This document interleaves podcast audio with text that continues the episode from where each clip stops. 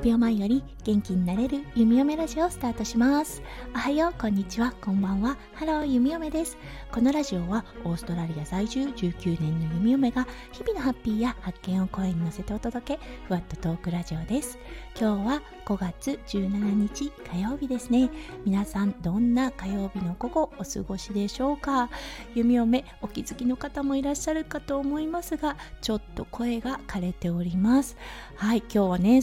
なんでこの声が枯れることになってしまったのかっていうことをお話しさせていただきたいと思います。はいそれでは今日も元気に弓嫁ラジオスタートします。はい昨日だったんですが弓嫁は看護のお仕事に行っておりました。はいタイムカードみたいなものがオーストラリアにもあってはいサインオンシートっていうんですけれどもそれに出勤時間と名前を書いて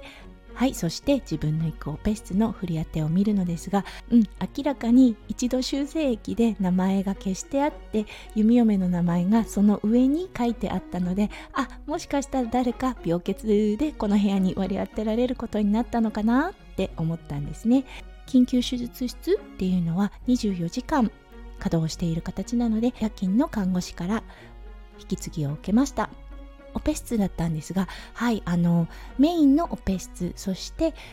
心臓血管造影室っていうのも、はい、麻酔はカバーしています。そう、その麻酔たちがそこに呼ばれると、弓嫁たち麻酔看護師も、はい、その場所に行くわけなのですが、朝の5時ぐらいから、はい、その血管造影室の方で麻酔たちが呼ばれていたそうです。うん、なので弓嫁はその部屋に行きました。はいそしたら、うん、患者さんの状況があんまり芳しくない状態で、はい、常にね声が行き交っているような状態でした、そしてそこで指示を受けたりそしてね指示を出したりということがはいおそらく、うん、2時間ぐらい行われていました。はいその間自分でも気がついてはいなかったのですが結構ねやっぱり声が出ていたんだと思うんです。そうなのでお昼ぐらいからちょっと喉が痛いなと思っていました、うん、なんかちょっと声がかすれているなって。そうそして9時頃その患者さんを ICU の方に送ってはいあの弓嫁は通常業務に戻ることになりました。はいそしたら次の患者さんも少しね容体の変化があってはいあのとてもバタバタしていた午前中だったんですね。はい。なので朝の7時から午後のねスタッフが来てくれる1時半まで常にアドレナリンがもうダダ漏れしているような状態だったんですね。はい。そしてそれに気がついたのが休憩に入って椅子に座った時です。一気にねどっと疲れが湧いてきました。やっぱりアドレナリンってあの驚異的なパワーを発揮するのでそれがね途切れてしまった途端やっぱりね疲れがどっと出たんですね。そうなのでね午後はすごくねあ体がだるいみたいな状態だったんです。はいそして息子くんを迎えに行ってお家に帰ってきたらもう本当に急激な眠気が襲ってきました。眠と思ってうん息子くんに、まあ、ちょっと寝てもいい？って言ったら息子くん珍しくうんって言ってくれたのではい弓嫁ソファーでおそらく20分ぐらいだったと思います。休むことができました。やっぱりねお昼寝ってすごくね有効的ですよね。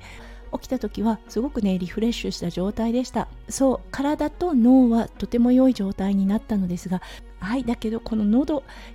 やっぱり気がつかないうちに声をね酷使していたのでうんあの喉がちょっとかすれてる。そしてねちょっと喉に痛みが走っているような状態です。はいなので今日はちょっと声のね調子がいつもとは違うと思うのですがうんあの一体何があったのかっていうお話をさせていただきました。そうやっぱりねアドレナリンってすごいですよね。うん。人間がこう火事場のクソ力っていうのを発揮するのに絶対必要になってくるのがこのアドレナリン。そのアドレナリンがねしっかり出てくれたおかげで患者さんのケアはしっかりとすることができました。うんただねやっぱり多く出たアドレナリン、うん、すごくね負担になるんだなっていうこと。改めて気づいたので今日はそのお話をさせていただきました。今日もね最後まで聞いてくださってありがとうございました。明日にはねこの声回復しているといいなと思っていますがもしかしたら明日もまたガサガサ声での配信になるかもしれません。はいそれでは皆さん火曜日の午後キラキラがいっぱいいっぱい詰まった素敵な素敵なものになりますよう弓嫁心からお祈りいたしております。それではまた明日の配信でお会いしましょう。数秒前より元気になれる弓嫁ラジオ弓嫁でした。じゃあね。バイバーイ。